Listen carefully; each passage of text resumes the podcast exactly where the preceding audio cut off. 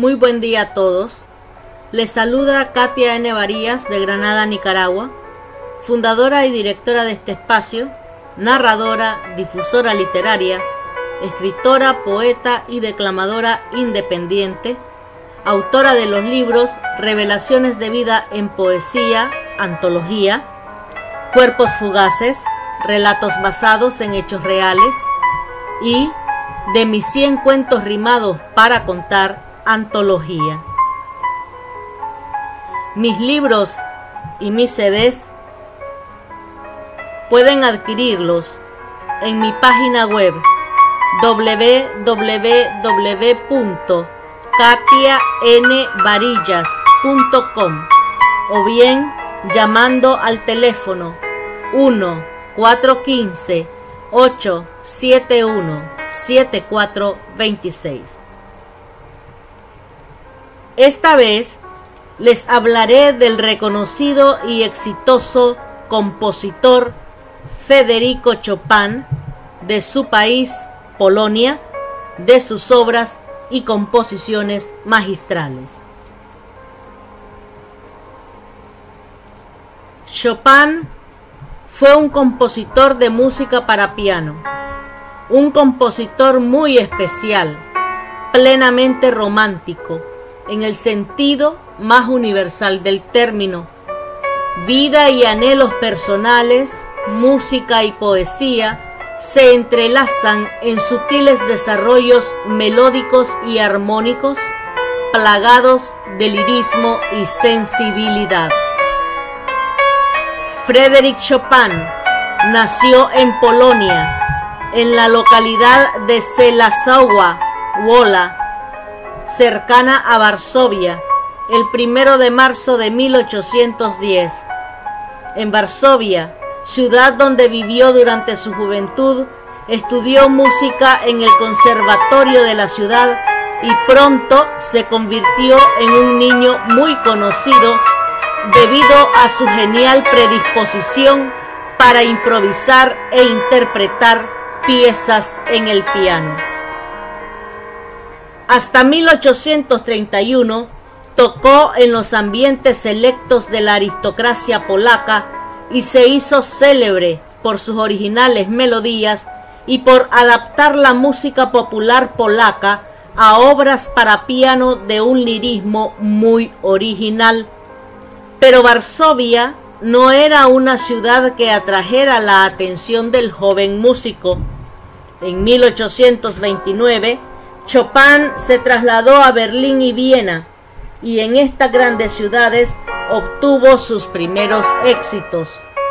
El entusiasmo y la satisfacción producidos por la gira de conciertos efectuada en estas dos ciudades imperiales motivaron la composición de sus primeras piezas para piano en las que prácticamente quedaron definidos sus postulados estéticos y musicales. Las obras que compuso en Varsovia, polonesas, variaciones y rondós principalmente, muestran ciertas influencias de algunos compositores románticos de la primera mitad del siglo XIX que se habían caracterizado por el virtuosismo de su creación pianística. En 1829 y 1830, el llamado estilo brillante evidencia en sus conciertos para piano, ya que el piano destaca sobre el resto de la orquesta que es ejecutada como acompañamiento. Tras un breve periodo de tiempo en Varsovia, Chopin regresó a Viena en 1830, ciudad en la que permaneció poco tiempo. Vuelve a Varsovia y en 1831 viaja a París, su ciudad adoptiva, y en la que permaneció hasta su muerte en plena madurez artística. En la capital francesa impartió clases de piano, tuvo buenos mecenas y se relacionó con la élite burguesa y aristocrática, ferviente seguidora de sus composiciones. Chopin no dio muchos conciertos en público, sus recitales eran escuchados en salones privados, frecuentados por sus amigos. En estas audiciones privadas, el músico ejecutó casi todas sus composiciones caracterizadas por el lirismo de las melodías, la delicadeza de las relaciones armónicas y una ejecución pianística llena de contrastes, sacando partido a todas las posibilidades del instrumento. Chopin estuvo siempre al servicio del piano y su estilo fue una evolución dialéctica en tanto que iba conociendo las posibilidades del instrumento. El punto de partida, además del conocimiento propio que del instrumento poseía, era la proyección de todos los géneros musicales hacia el piano, la música orquestal, la vocal y, como no, las tradiciones populares de su país natal, Polonia, que nunca olvidó. En 1836, Chopin conoció a la novelista George Sand, mujer inteligente y culta, muy conocida en los círculos intelectuales del París de la época. Con ella abandonó París y se estableció en Mallorca. Durante la estancia en la isla, el músico enfermó de bronquitis que degeneró en una tuberculosis. Tras esta primera recaída, Chopin, recuperado en la casa de campo de Saint en Francia, volvió a París en octubre de 1839 la relación con esta mujer determinó en buena parte la producción artística del compositor. No hay duda de que las mejores obras de este se sucedieron durante la relación que mantuvo con ella hasta 1847. Desde este año su salud se debilita y, después de un viaje a Inglaterra, empeora a finales de 1848 murió en octubre de 1849. Las composiciones en París a partir de 1832 devienen más íntimas, libres y personales a través de una melodía a la que se añaden sutiles y complejos juegos armónicos, contrapuntísticos y rítmicos fragmentados pero perfectamente ligados. El estilo brillante es paulatinamente abandonado y ahora el interés por otros compositores y géneros se hace patente, como el caso de Bach y la ópera italiana de comienzos del siglo XIX. La influencia de Bach se manifestó en sus estudios y preludios a través de sólidas estructuras armónicas que mantenían una línea melódica muy bien estructurada y compleja, pero que constituían obras muy fluidas y unitarias. De la ópera captó la sensibilidad de las ricas melodías del canto, sus frases abiertas, el rubato, alteración voluntaria de los tiempos, muy típico de los cantantes de ópera de principios del siglo XIX y la fioritura. En cuanto a la música popular, no la desechó como fuente de inspiración. Las polonesas y mazurcas, ricamente ornamentadas y elaboradas según criterios muy individuales, contenían esquemas rítmicos y estructuras modales que le interesaron enormemente. La obra para piano de Chopin, además de los conciertos para piano y otras obras para piano y orquesta como el Andante Spianato y la Grande Polonaise de 1831, muy al gusto del estilo brillante, se compone de tres sonatas, 27 estudios, cuatro scherzos, cuatro baladas, 24 preludios, tres impromptus, 19 nocturnos, la fantasía en fa menor, la Berceus en re bemol y valses, mazurcas y polonesas. También compuso una bella sonata para violonchelo, un trío con piano y algunas canciones con textos en polaco.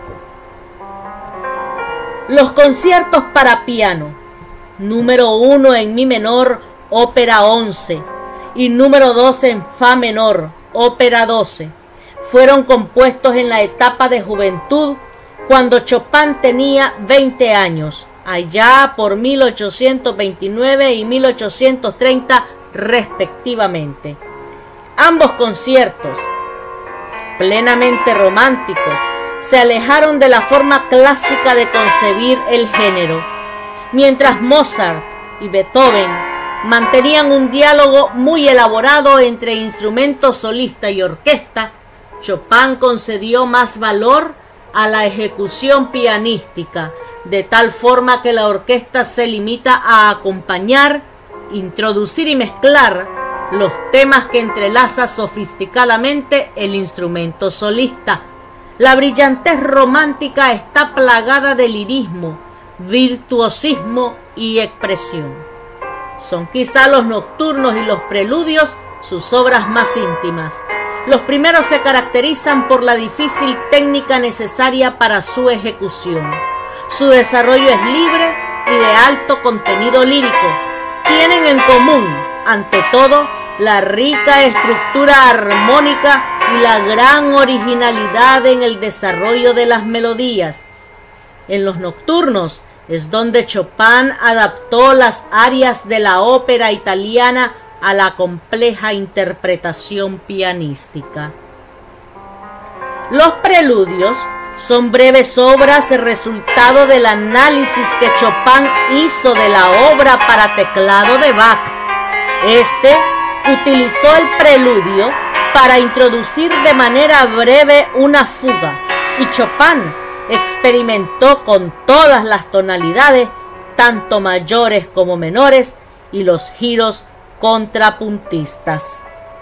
Los estudios eran piezas que desarrollaban un tema con el objetivo de ser interpretado por los estudiantes de piano y así reforzar la técnica de ejecución. Con Chopin, los estudios, que no eran novedad en la historia de la música, adquieren belleza estética.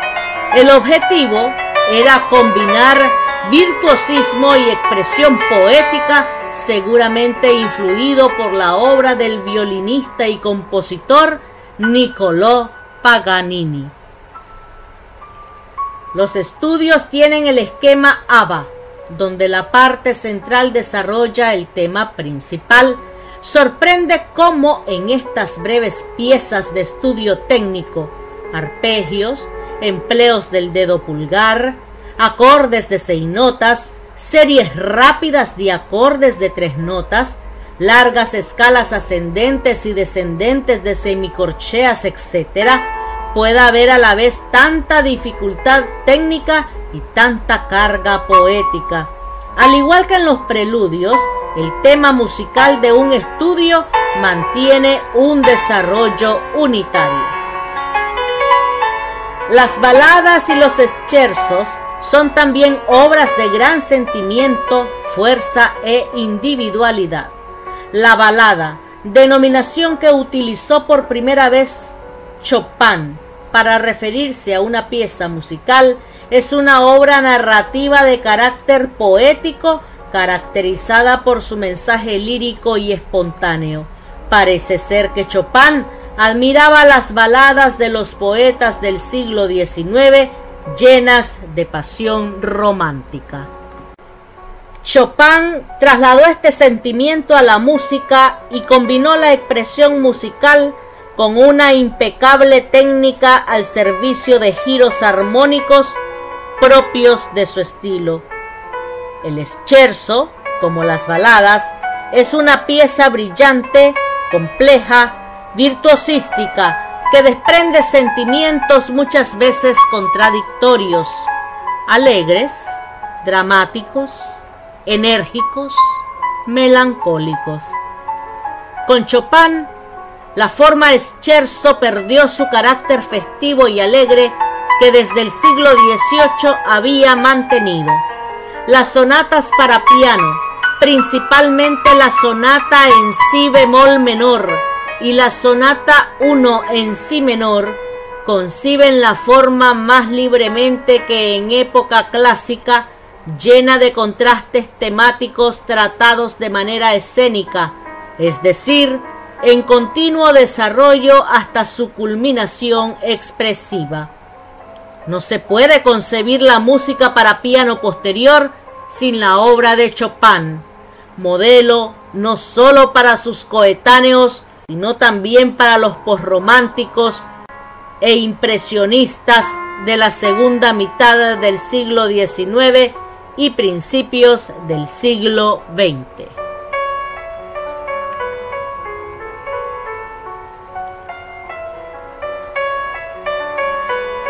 He concluido esta presentación del compositor polaco Federico Chopin.